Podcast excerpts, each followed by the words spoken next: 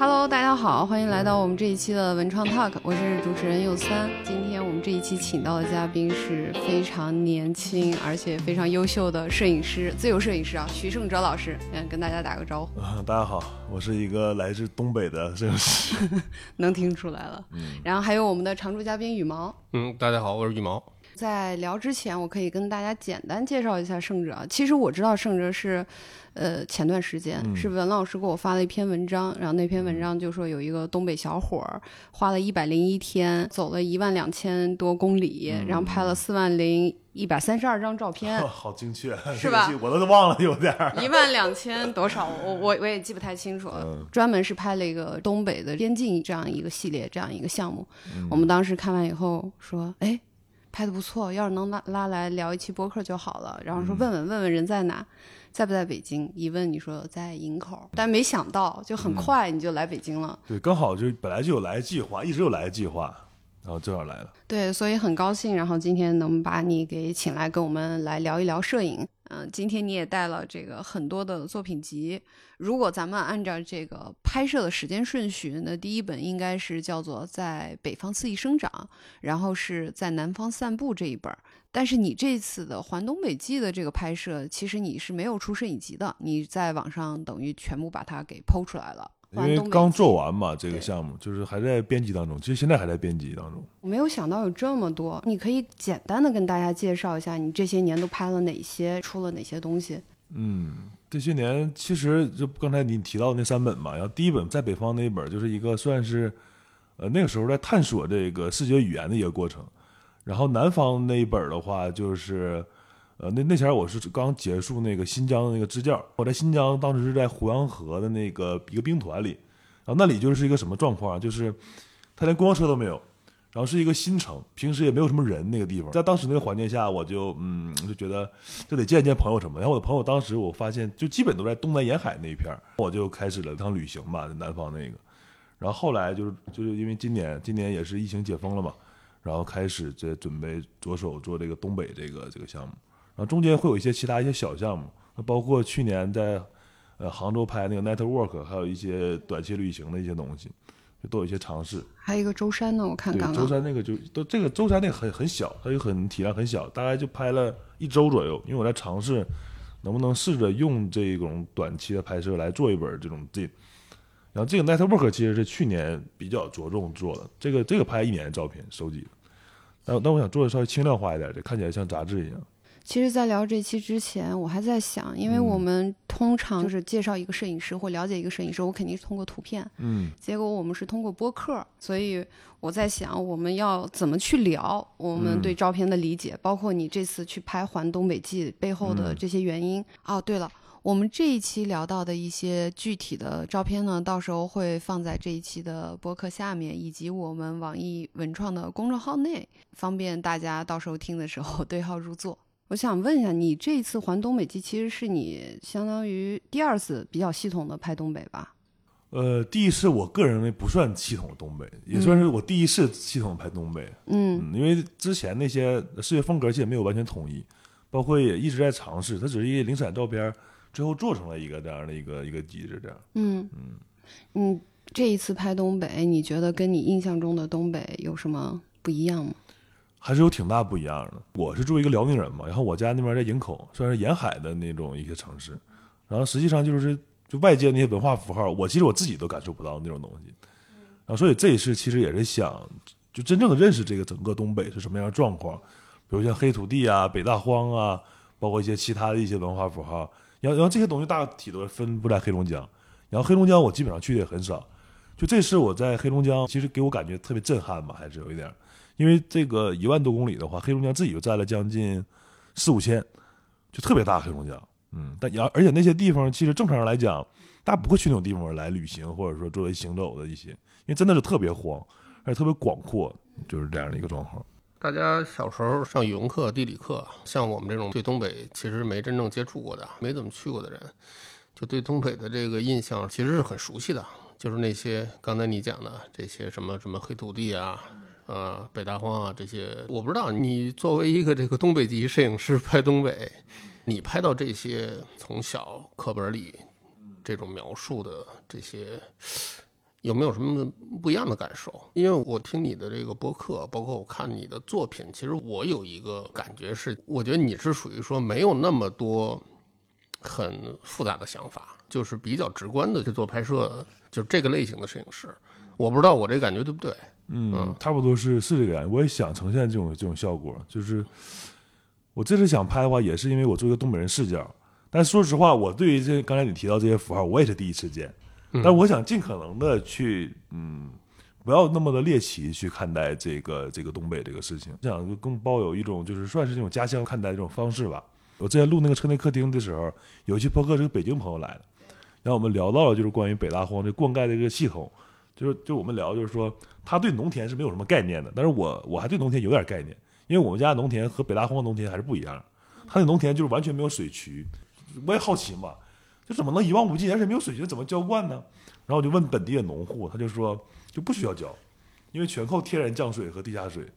那这个在我们那种就辽宁地区那些，我觉得就是挺难以理解的，有点。我在看你的那个照片里面有有一张照片，我印象挺深的。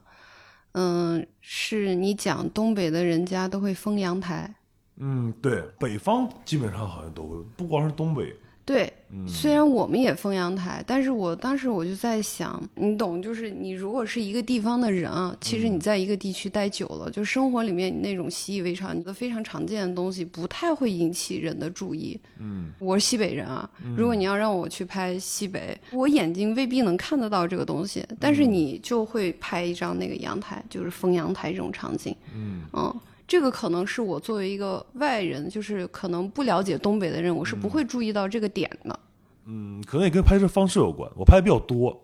然后这个是也通过后期编辑的时候选的。因为我当时，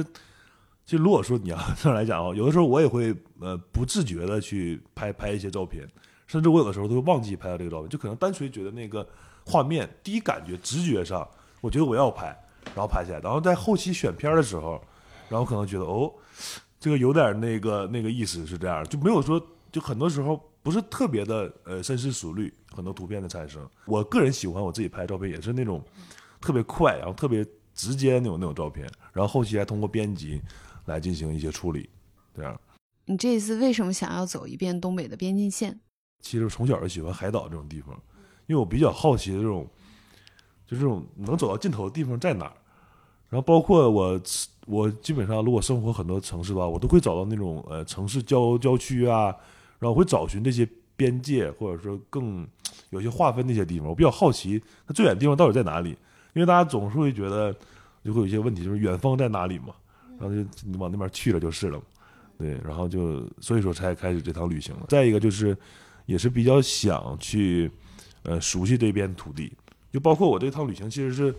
一共是两个大部分吧，是吧？一个是去的这一块，就是叫东北的外围嘛，就是边境线。然后就还有一个就是回来的，就是东北的心脏，中铁路那一块，这两条线共同组合的。哦，你去的时候是沿着它的边境线走的，回来是从里面走的。回来就直接走那个中铁路那条线。哦，哦，我看了你那个文章里面有一段说的很好，就说铁路这个代表东北的近代史，对对对，然后这种边境上的少数民族代表的是古代那种游牧民族和中原的那种关系，边境其实和近代史就是，尤其是中俄边境嘛，就是交织在一起。对，你怎么理解边境？就是你拍了这么一圈下来，其实这个《环东北记》，它是我觉得它不能说是一个作品名称吧，它其实有四个小标题，一个是我提出的，就是叫。边界真的存在吗？然后第二个是边界在此消融，然后第三个是江水分道扬镳，然后第四个是江河中有路还是是这么一个一个四个一个部分。然后最后这个总个的这个题目，我现在暂定想的叫边界在此消融，就相当于这四个短篇集一样。然后最后一个总的题目叫边界在此消融。我从一开始的时候，我为什么提出叫边界真的存在？就是我比较好奇，就如果没有这个东西的话，会怎么样呢？真的有没有这个东西？后来我知道碰到几个事儿，就是第一个事儿就是在那个长白山，长白山也是个挺特别的地儿。看到地图啊，他会发现那是有个角，就是它本来是正常这么走的那个边境线比较平，它突然往那个天池那块拐了一角，然后那一角我从那个长白线往下绕的时候，但那块有一大段就完全就是军事禁区，就不让你过，然后我只能绕到那个绕过整个长白山，绕到那二道白河那一片。然后从那边下到那个那边边境线，然后那边的边境线也是个军事禁区，那会儿就到图们江了。嗯然后我再到军事禁区前面，我去了一个叫长白山南坡。就现在我们主要旅游的这些热门，不都北坡和那个西坡嘛？南坡没什么人去，嗯也是这两年才开始这个旅行的。然后去了以后就给我拦下来了，您说就现在管控都都是部队搁那边守着，不让我过。我说不过那我就不过吧，那不能那什么对吧？不能硬过。然后我就呃下去了，下去的时候我在路上，就因为它都是荒郊野岭，没什么人，路上突然停了一车，车前面有一个那个呃小栏杆，是封山育林，就是私人的地方。就我想这里边到底什么地方，进去走两步，然后看到一个大哥从里面出来了。我想这不会这是要赶我吧，还是怎么着？我心里还有点发怵呢。但是大家我发现就脾气特别好，然后我们就聊上了。然后后来才知道他是在那个长白山这个深山里养林蛙的。然后那会儿其实也就是大概四月份，快到五月份那会儿了。其实那个南坡那一块儿还是有很深的积雪的，然后也逐渐在化。所以说林蛙也是刚好结束冬眠，然后他怕林蛙到处跑掉，然后去那边看林蛙。然后我们就聊，就是因为他在那个林场大概待了得有十多年了，就是从这个呃很年轻的时候吧，一直在做做这个事儿。他说后来才搬出来，就是到这个小屋那块儿，就临近路边那小屋那块儿住的。他说他之前在更深山的里面。然后我说为什么搬出来？他说是因为经常有那些朝鲜人偷渡过来就打劫，然后还把他小屋烧掉了，最后，对，然后所以说他才搬出来了。这这是第一个事儿。然后第二个事儿就是在那些边境城市吧，路过了一个叫南平镇的一个地方，然后当时那个地方也特别怪，它是一个中朝边境合作区。然后那个是一个，就是我走了边境线都破破烂烂的路，突然那个道就变特别好，特别宽。然后那个地方又特别怪，因为它没有任何的经营类的这种场所，比如超市啊、店铺啊都没有，它只有一些被栏杆围的一些工厂之类的。然后路又特别宽，特别新那种感觉。这时候我就想买瓶水嘛，然后刚好看到了一个串店，叫南茂串儿店，我当时挺清晰的记得。然后我进去问路和和包括问问这到底什么情况。然后接待我的是一个一个女生。然后他说话口音就是有点怪，就是有你听出来普通话还行，但是你是有口音的，这口音有点像朝鲜族。嗯啊，那当时我想，那可能是朝鲜族吧，因为毕竟是这个中朝边境嘛，还是有很多朝鲜族的。然后就聊聊聊完，他我问了他很多问题，比如说这个地方有，嗯，有没有什么呃旅店呐、超市啊，或者说为什么会这么干净啊？然后他回答我一概都是不知道。然后我就我就纳闷，但但是我心中就隐隐约约有一点答案了，我觉得那可能是那那边过来的嘛。然后我问我说那你来自哪儿？他说来自平阳。然后就他们正常就平时就是不让出去嘛。我说那你们在这开店的话，那都谁过来吃？他说对面的那些工厂人，然后对面的工厂人基本都也是北朝鲜和咱们中国人一起在经营的一些工人什么的，他们是可以过来吃饭的。这样，你拍的照片里面有一张啊，有一个女孩穿了个红色的那种，就是对对就是他，是她对吗？是他，就像韩雪长得有点像，特漂亮。很漂亮。然后那张照片我为什么印象深刻？因为她用一种非常惊恐的那种眼神，就是你你是从这个角度拍到她，她这么突然回过头来，半回头看你的镜头的时候，我当时心想朝鲜族。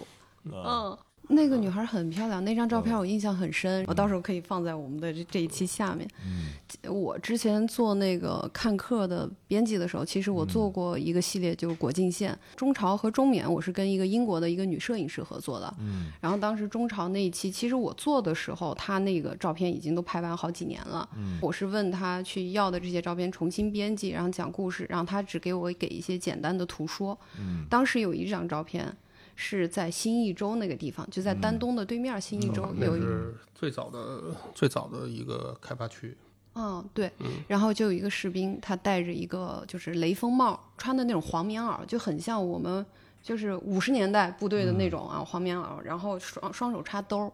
他也没有看镜头，他就漫无目的的就歪着头看着前方。然后当时那个摄影师就跟我说，他拍那张照片的时候，这个士兵曾经问他要过烟和土豆。嗯我觉得这是一个信息点嘛，就是我们作为图片编辑的话，我在有这么一个人物照片的时候，我是希望在下面有这个细节的故事。嗯结果那个我就放出来，被那个新闻客户端下面的那个评论骂惨了，大家都说你知不知道，就是某某小编。嗯，你全全全家死啊，类似这种，你知不知道？你把人家的照片放出来，这人回去要被枪毙了，就这种。然后也还是这个摄影师。嗯后来我们一起做那个中缅边境，嗯我当时有一个，我记得那一期的封面我特别喜欢，是一张他在解告还是木姐拍的一个洗头房的一张沙发上坐着一男一女，都是年轻人。那个女孩的姿势呢有点蜷缩，但那个男孩就是双双腿这样分开，手放在那个膝盖上，眼睛就直接看着镜头，后面有一个亮着的很暧昧的一个红色的那个灯光，你知道吧？我很喜欢那张。结果前两年的时候，这个英国摄影师就联系到我，就说他这两年结婚了，也生了孩子。他回过头来看这些照片的时候，他觉得这张照片让他有点不安吧？嗯，他就希望有危险是吧？他觉得，他觉得可能对于被拍的那个当事人来讲，他觉得可能有一点侵犯或什么。嗯，然后他就联系到我说，能不能从我们的后台删掉？然后我就尊重他，我删掉。嗯，让这两件事情也会让我去想，就是拍，就是纪实摄影，嗯和真实，包括我们的那个尺度啊，嗯，在哪？嗯。对，所以说这次拍摄其实呃很少都是那种这种拍，因为这个他让我比较敏感，所以说没 办法，因为我这沟通不了这种。正常来讲，还是应该就跟被摄者去沟通的。其实我觉得我我自己的感感感觉不太一样的是说，其实拍朝鲜的这个，不管是说沿着边境，还是说另外一个主流的，就是就是摄影师取得官方许可去平壤拍嘛，啊，因为。基本上拍朝鲜，你没有许可的话，基本上你你是休想把照片带出来的啊，想都不用想。反正我看过大量的这种记录吧，其实我觉得最大的尺度问题还不是刚才你们聊到的这一点。其实我觉得最大的尺度问题是说，因为这个拍摄者绝大部分拍摄者，不管是中国的摄影师，还是说这个比如西方的摄影师，大家其实对朝鲜没那么了解啊，然后。总是抱着一种就是难以回避的这种客气的角度去拍这个事儿，这这个我觉得很正常。我这个倒不是批评，因为因为我我自己也经常瞎拍。你到你到任何一个这个国外的国家，尤其是看到说具有他们这个当地特色的，或者说你觉得跟你不一样的这个这个点的时候，你是喜欢拍的，不管是说人还是建筑物，还是还是什么样的东西，甚至是地上的垃圾。但是这个真正的问题在于说。呃，你拍摄完的和你想的，跟他的跟他真实的这一面，或者说跟他实际的情况不一定一样啊，或者说可能大大多数时候不太一样。我觉得这个可能是给，我觉得是给摄影师最大的困惑。我自己的感觉啊，这个困惑就在于说，我我拍的是一个纪实，但事实上可能面就是面对这样拍摄对象的时候。其实我记得也不是屎啊，我我我我可能我可能真正记得只是一个瞬间，或者说对，只是在记录一个就是在视觉上或者说在我的这个第一观感上与众不同的这么一个对象，但但并其实说明不了什么，因为就我们工作原因嘛，我们算是做媒体做了很长时间，其实朝鲜相关的这种不管是说报道、研究、分析，还是说。周围有朋友，或者说这种合作的、认识的人，跟朝鲜，包括朝鲜人的接触，至少我的感觉，没有什么说让你觉得说难以理解的啊。虽然那个国家的体制，大家可能会觉得很神秘什么的，但你真正真正听下来啊，也也没什么不能理解的，就是没有说像你在观感上感觉到的这个第一印象里这么与众不同，或者说这么客气一个事情。我觉得这可能对摄影师的挑战会会大一点，就是说，就像刚才你你说的，就是说，可能你会克制，说自己在这个方面过分的用这种好奇的角度去拍对方，尤其是拍人这这一点，嗯，当然这这是我的观察，嗯嗯，这个羽毛说，我其实我也在思考这个问题，所以说这个东西我觉得要看你从出发点是哪儿，嗯，对，出发点是哪儿去去拍，然后这次的话，我可能更多的是一种。呃，以旅行的方式去穿插整个这个东北边境线的一种形式。那如果说你要纯纪实摄影来讲的话，你就得是更细致的、更更深刻的去了解到这些事情，然后它才会对稍微的显得客观一点。我之前也听你的播客嘛，然后有一期是你的一个北京的一个朋友，好像是叫水哥，他说他拍了四卷，他是拿胶片拍的，对吧？啊，对他，他是一个暗房师。在那个北京那边自己做暗房的哦，然后他我就记得他就说，他说拍了四卷，大概能出个四张吧。他说不知道，感觉 也不知道拍什么，看到每天的景色都一样。嗯，然后所以我我当时我就想，一百多天很不容易。而且你是一个人是吧？呃，对，基本上就来三个朋友吧，三个朋友拢共加起来不到两周。对你自己要拍的话，可能你我们这么说或者看到的图片是每一张都有差别的，但是其实对于你来讲，可能每天看到的东西都差不多。看移动距离吧，可和那和区域，就大兴安岭，因为那个水哥当时来的时候，他刚好赶上大兴安岭这个这个主题，他确实是有不开车也没办法，然后又没有人，真的是没人。嗯我们我们经过那个地儿都是大兴安岭那种那种林场，我们穿过整个林场，开了三百多公里，然后开到那个加格达奇，就是那段路它就会显得很无聊。然后后来他又阳了嘛，然后提前回去了。就本来后面其实是挺不一样的，他只是刚好那天赶上了。刚刚我们说那个，你就说边界是否存在，然后消融，然后谈的一一个是地理上的这种边界，其实我觉得可能还有这种文化呀，或者说人和人之间关系上的这种边界。我不知道在你这次拍摄的时候，你有没有这种感受？呃，有的。其实我也是，就这个看咱们那个采提纲里不提到，就是关于南方为什么很多背面，然后北方很多正面，其实也是对自己的一种挑战吧，算是。因为南方那会儿的话，呃，你跟本地文化其实并不是太了解，或者说你口音或者什么，人家会产生一种敌视嘛。然后这时候我就转变了一种这种视角，其实就是想，就是把自己抛出去嘛。这虽然说东北这些地地域我很多都不熟悉，那东北人我是熟悉的。对我觉得共同点在于这个整个东北地区，这大家东北人其实是还是挺有共鸣的吧。就每次我说什么口音以后，他一听我是外地人，但是虽然我是外地人，他但他也能听出来我是东北的，所以聊起来就也很顺畅。所以我也能取得很多拍摄对象的一些同意，就给他们拍一些照片，这样。因为我也是从网上看你的图片嘛，我就看南方和北方的时候，我说，哎，哎盛哲在东北拍的时候，他爱拍人的正面，到了南方就是一种偷窥或者其他的旁观的视角。我记得印象很深的有一张照片啊，就是有一个呃东北大哥，嗯哦，我我估计是东北人，因为他是在那个北方那本书里面呢，哦，他应该是晚上他骑了一个自行车，光着膀子，然后后背全是纹身。骑了一个小电瓶车，那个对，然后你拿闪光灯闪了他，从后面，对，然后我当时我就心里一惊啊，我就觉得如果是我的话，我闪完这一下，这大哥肯定会回头要说你拍啥，肯定就是一个东北大哥，肯定要他他闪，他不知道他闪，拍背面拍正面的直接问我了。因为我看他的头有点半回，你我我觉得那么暗，你闪完他，他很可能就回头。然后我就在想，你一定是能够就是处理这种人际关系，所以你你才会在东北用这种。呃，反正就是有很多招儿吧，那会儿。冲突多吗？这么这么拍的时候遇到的冲突多吗？呃，不多。我我基本上我人拍的其实也少，其实也嗯，嗯，不那么不那么多拍人，我更多拍一些静物啊、景啊这种会多一点。因为我我认识一个武汉的摄影师，他很厉害，我一直很想 有机会当面问问他。嗯他几乎所有的照片都是开闪，然后怼着人脸拍。当当然不是不不不像不像那个不像给尔登、呃吉尔登，不像他不像他，那那个有点那个有点过于夸张了。是啊，啊，就这差不多，大概就是咱咱们现在这个距离，一一米到两米这个这个距离啊，基本上都是开闪拍。然后我看了看，至少他他他的照片我看到的，就是说，嗯，大家要么就是说没有表情，要么就是还比较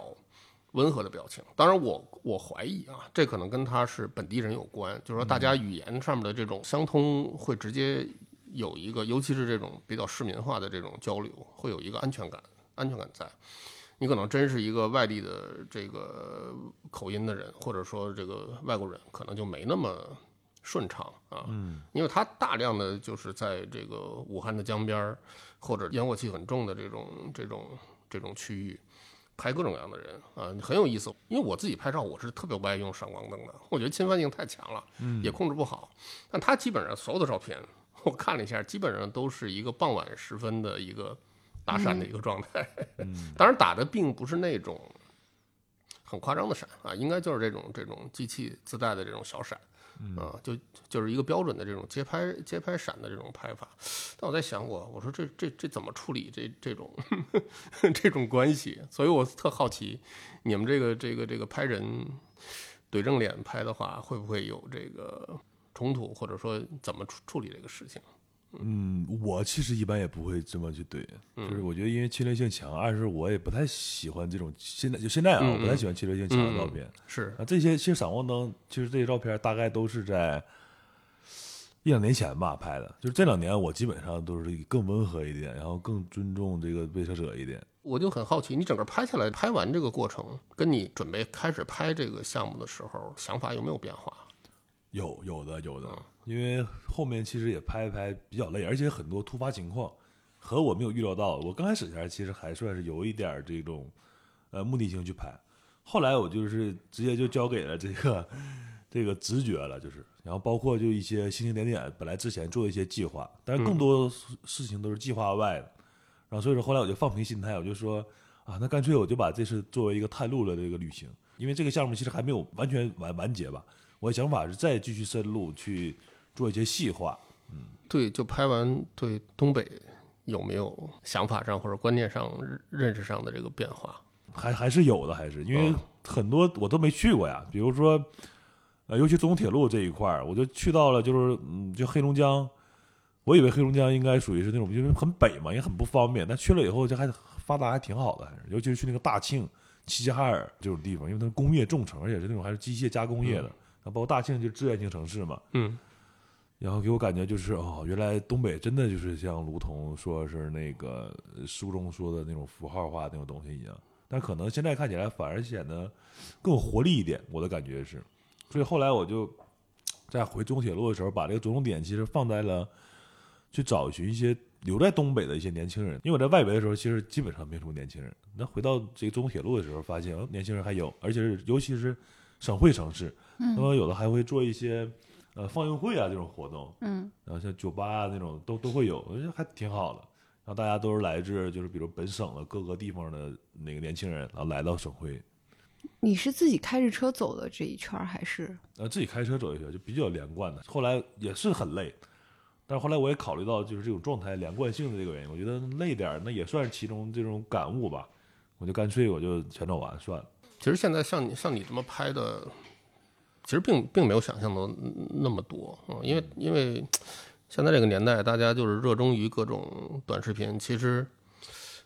真正比较完整的实力去拍这么大的一个范围的地区，然后用这种比较传统的拍摄的方式去去把这些地儿都走一遍，然后拍一遍，然后最后把作品放出来，用很用这种很平白的方式放出来。其实现在这种体验是挺少的啊，大量的人用我自己的这个看法，就是在各种别人的视频跟这个 影视剧上做跟各种脑补二创，然后每天就是在生成这些东西啊。其实其实你现在想想，就现在这个年代，我觉得看影集。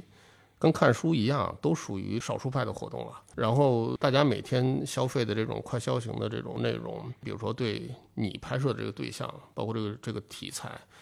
其实每个人的这个概念虽然每天都在消费，然后好像消费的效率很高，但其实我觉得这个概念是是很不具体、很模糊的。所以其实我看你的这个作品，我最我觉得最好奇的一点就是说都挺简单的。我说这个简单是打引号的啊，就是说没有那么复杂的这种技术上的设想，或者说你作为摄影师预先构建的多复杂的主题，其实没有。但是这个东西其实现在就是挺难得的啊，因为现在流行的这比如包括摄影这一块作品，很多人其实大家现在反而主流玩的是一些比如说比较观念化的一个东西啊。那像这么大范围的一个这种算是纪实性的这种拍摄，其实不是很多。嗯，刚才提到羽毛，刚才提到就是这个比较简单这个事情嘛，这个事情是我事先构想的，就我的目的就是想就是让把摄影还给摄影，就更嗯让观众们更加看到的，而不是说这个摄影师的风格，而是看到这张照片能记住这张照片，比如说我提到这张照片，你不知道是谁拍的，或者说你一眼看不出来是谁拍，那你会记住这张照片。嗯，这个这个事情现在对我来讲是一个比较想达到的一个事情，就单纯的美，这个就单纯从图片中感到美，然后你没有任何风格，比如说呃颜色上的一种风格啊，或者说呃闪光灯那种戏剧冲击啊，或者说一些构图上的一些讨巧，然后你去营造一种哦，这是你固定的风格，一看这是谁谁谁的，就那种感觉。我我现在可能是想的是更单纯一点。然后我我其实更多准备就是在放在这个视觉语言的一个锻炼上，就去年这本儿其实就是我在尝试从那个之前那个呃视觉风格往那边转。因为你刚才讲说你想把这个消失的或者说消融的这个边界作为整个这个作品的主题，其实我当时在想说这个特别的特别有这种二十世纪初的一个特征。二十世纪初的时候，不管是说这个清末民初这些中国的知识分子也好，还是说日本的知识分子也好，包括朝鲜的知识分子也好，其实在整个东北或者说东亚的这种边疆，他们的这种游记或者说。他带着某些目的啊，不管是说这种科研目的也好，军事目的也好，政治目的也好，无所谓。但是这些人留下来的记录里边，其实他们对边界这个东西的感觉跟你这个很像。像的原因当然比较复杂，但是我觉得最有意思的一点是说，你现在去拍这个东北，然后拍到涉及到边界这个维度的时候，你跟他们当时的情况最不一样的一点是说，在当时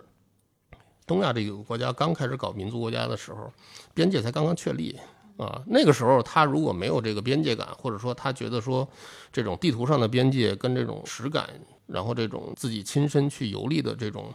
边界感不一样，我觉得它是很正常的，因为刚刚被西方人输入这种现代国家这种边界的这个观念。但是你现在已经过了一百多年了，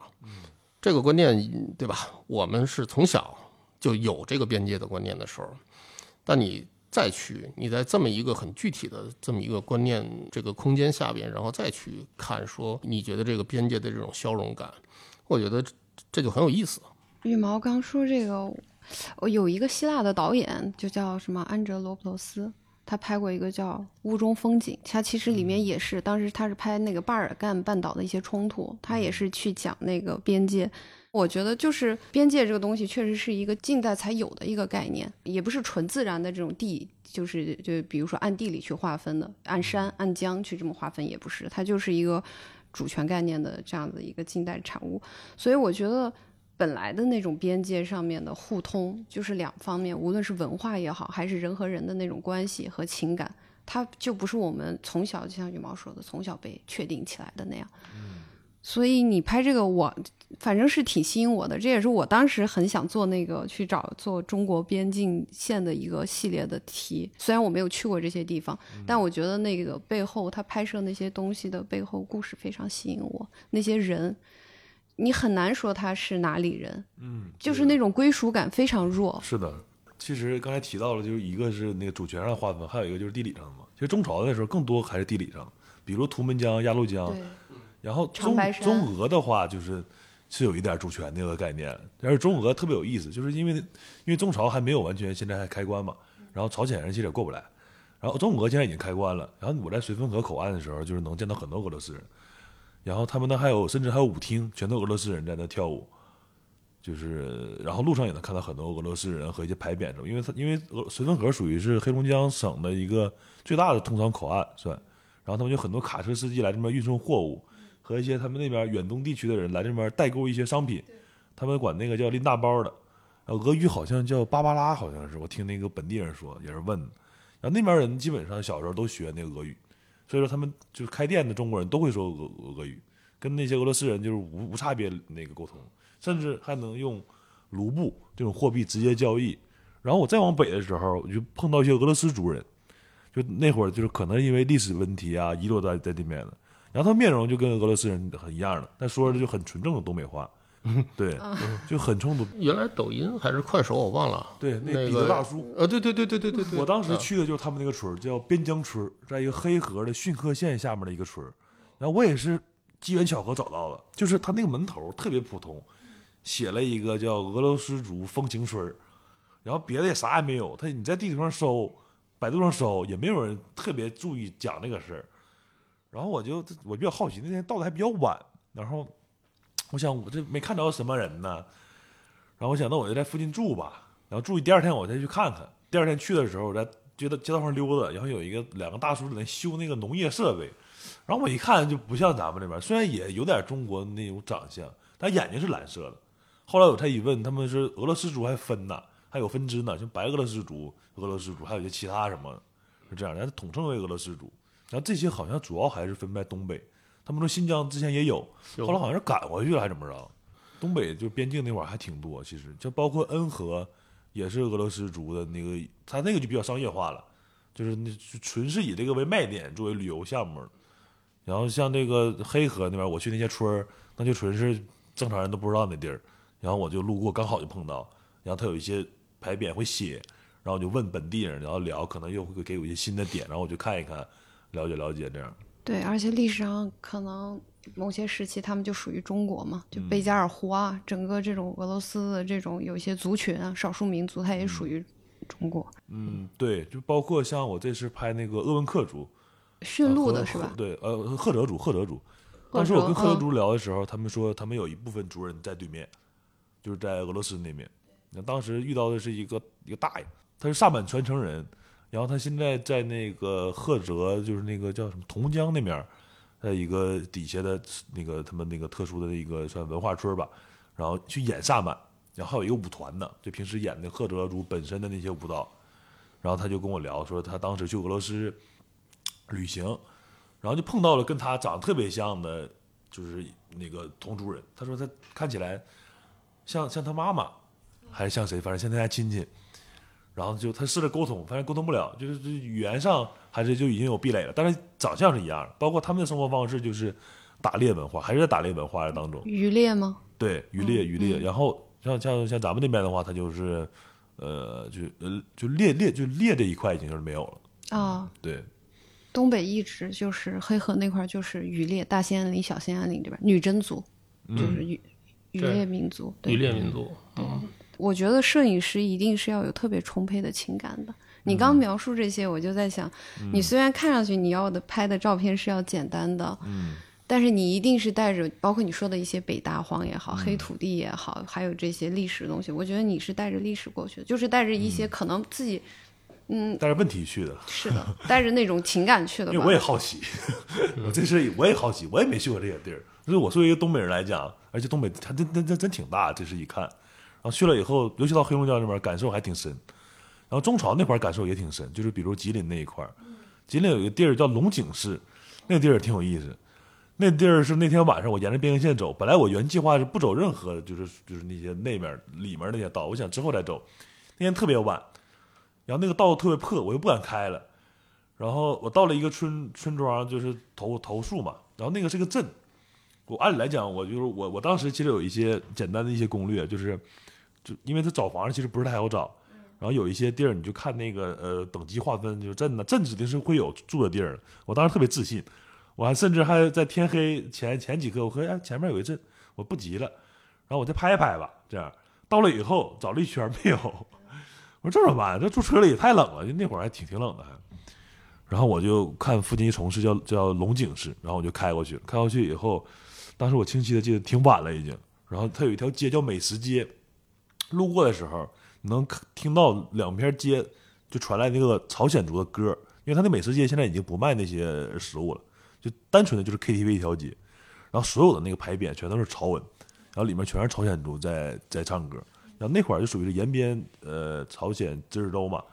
然后我感觉那个地方比延边要更有那个朝鲜族感觉一点的，嗯，就所有的牌匾基本都是中朝亮文，然后整体那种风格啊，像金达莱花都会作为那种路灯，然后放在那儿，就就特别有那个感觉，而且这个地方特别冷门，也没什么人知道，当时就感觉哇，像发现一种宝藏一样那种感觉。去了以后，你最后就在那儿住的，就是上那住的，然后第二天逛了一下，然后还特意还去那个旅行社问那个怎么去朝鲜旅行，或者说韩国旅行。然后去了以后，去了以后，那个朝鲜那个呃旅行社也挺有意思，就特别像韩剧里头那种那个风格，里面的配色呀、和文字啊，然后包括人的那种长相都都挺像。我进去的话就有点穿越的感觉。然后问了一句以后，他说现在不可以。然后但是他很忙，就里面特别多人。我想这旅行不了，一旅行社为什么那么忙呢？后来我一看，就是大概我就是观察了一下嘛，就是很多人来这边是办理就是去韩国打工的那个许可呃，呃算护照或者说一些机会，因为他们朝鲜族去韩国打工特别方便。对。然后我们汉人，我还特意问了呢，我说我要去打工，我一汉人去打工怎么？他说那可能需要钱就比较多一点儿。是中国的这个朝鲜族是吧？去中国对我以前问过问过罗永浩啊，罗永浩他自己跟我说，他们家其实就是祖上从朝鲜那边就就溜溜溜溜溜到啊溜过来以后，后来划界，然后发现说、哦。这边已经算中国了啊！对啊，那那边的朝鲜族很多都是这个情况，对所以所以对他们来讲，或者说对这种东北的这个边界周围的这些民族来讲，边界是一个边界，但事实上就是说边界两头真正的这种差别小于他们跟内地，比如说跟汉族传统的生活方式，或者说大家的文化的这个差别，比这个要小。对，那会儿是这样，就是您您提到刚才那个，就是那前儿呃早一些时候了，对。那现在可能就大一点。啊，现在现在会大一些，而且他当时提了一个更有意思的是，说是这个六十年代，甚至包括七十年代早期的时候，很多有过相关经验的人都跟我说过，甚至大家会出现说，比如说中国这边的朝鲜族，挨着边边界的朝鲜族的人，反而可能会去会去朝鲜那边，嗯，因为那个年代朝鲜的生活条件更好，中国的生活条件好。呃，就是这个扭转，基本是在九十年代以后扭转的。后来因为这个这个国际环境的变化，朝鲜整个的它的这个经济状况掉得非常厉害，然后中国这边改革开放，然后大家挣着钱了啊，起码就是说在在吃喝温饱、小康这个这个这个维度上是没问题的啊。但是当年其实是有是有反过来的事儿，这就是大家在边界围绕着边界发生过 发生过很多 很多这种，你今天看起来可能，比如说一个不是那么了解当地情况的人，他可能难以想象，但其实对他们来讲，这个事情是个日常啊，六十年代日常，七十年代日常，八十年代、九十年代到现在的日常，然后你你你记述下来，你给别人讲的时候会觉得差别很大，所以我觉得你如果说你拍这个东北这这个系列，假如说把这个作为一个子题以后抽出来的话，你再过十年、再过二十年，可能看感觉又不一样了。对，其实也是，这是也是发现子题的一个过程。之后可能会，比如说龙井是刚才提到，之后可能会再去，然后还有一些其他点就会定定点去了，这样。嗯，因为没有后面可能不会有这种大段时间在这种完成这种长线旅行，而且也特别累，所以想最后可能就是以这种方式再拍一拍，然后再丰富这个这个过程。哎，你喜欢摄影师是都有谁？国内的话，其实比较喜欢那个，你然我是我们东北的那个张军刚，然后尤利，然后国外的话，像那个德国的那个沃尔夫冈，还有那个埃格尔斯顿这种的，平卡索夫。呃，平卡索夫也可以，俄罗斯的嘛。因为我之前看你说平卡索夫，我就想起来，我认识一个摄影师，他是香港人，但是他是在那个英国剑桥读的哲学，后来是在那个路透一直做摄影师。他曾经当过平卡索夫的助理，哦，摄影助理。然后我当时就很那种，我我也很喜欢平卡索夫，嗯我就说你你给平卡索夫当助助理的时候是什么样，是什么感受？啊，感受怎么样？然后就问他，他说平卡索夫拍照非常快，就是咔咔咔咔就这样拍，你根本不知道他在拍什么，但是拿到照片以后他就惊了，就是他跟我们看就是同样一个场景，平卡索夫看到的跟他看到的是不一样的，然后我们就说牛逼，大师果然是牛逼，因为他好像好像是在马格南里级别很高，好像我我之前查过。他他那个光影那个色彩确实很嗯很厉害。你接下来有什么拍摄计划吗？呃，接下来的话，一个就是深入再去拍东北，看有没有什么机会。还要拍东北？啊，对，因为东北我我这个是一个很大的选题，我这个坑其实是就是这算是一个刚开坑这个状态，然后剩下的就要慢慢补，我觉得要拍很久了，其实是。环东北记，你这次拍的四万多张照片，你嗯。筛完了吗？第一部分已经筛出来了，但第二部分还没有筛，因为我在等把照片陌生化这个过程。因为我现在就是刚结束嘛，所以说我觉得再看其实还是有一些东西在里面，就会影响我的判断，然后我就先放一下，这样，嗯，然后之后的话就是再细化的去拍吧，比如说各个点，比如说一些少数民族文化和中俄、中朝或者中铁路，或者再细的一些东西再去去去做，嗯，这这期反正就是相当于踩点儿，看看到底什么情况。然后还有一个计划，其实是我比较想拍那个国内的话啊，比较想拍中原中中原地带，就安徽啊、嗯河南这些地方。嗯因为那会儿我去了一趟安徽，我觉得嗯很特别，就给我感觉特别不一样，也不说不出来哪不一样，就是他没有说很冲突，但是让我感觉就是很很中国这种这种感觉，很中国对，很嗯还有那种反正跟北方跟南方都不一样那种感觉。然后国外的话，我还是想我挺想去拍一些华语国家，像马来西亚呀、嗯这种这种嗯新加坡啊这种地儿，因为我比较好奇，就是这种华人在其他地方，因为前段时间看了一个叫电影叫《入侵野蛮人》，嗯，一个马来西亚的一个导演拍的。看完那个电影以后，我觉得哦，我对马来西亚的地方也有点好奇了，开始。你之前对新疆印象怎么样？呃，新疆挺美的，挺大的，然后它它更加的边疆感一点，嗯，但西北对于我来讲还是比较陌生陌生的。嗯虽然是在那边待了一年吧，但更多还是旅行那种方式去拍的。然后拍到的图片，你看可能更多的比较浪漫、诗意这种的，可能就更加影像化一点儿，它不是那么的有一些现实东西在，这个很少。这是东北的话，我可能我更多注重一些比较现实的东西。我们今天差不多了聊的，嗯，嗯非常感谢那个客气，那个感谢盛哲来，然后还给我们带了这么多书让我们过来看，非常感感谢。太感谢，嗯，好，好，嗯，拜拜。拜拜。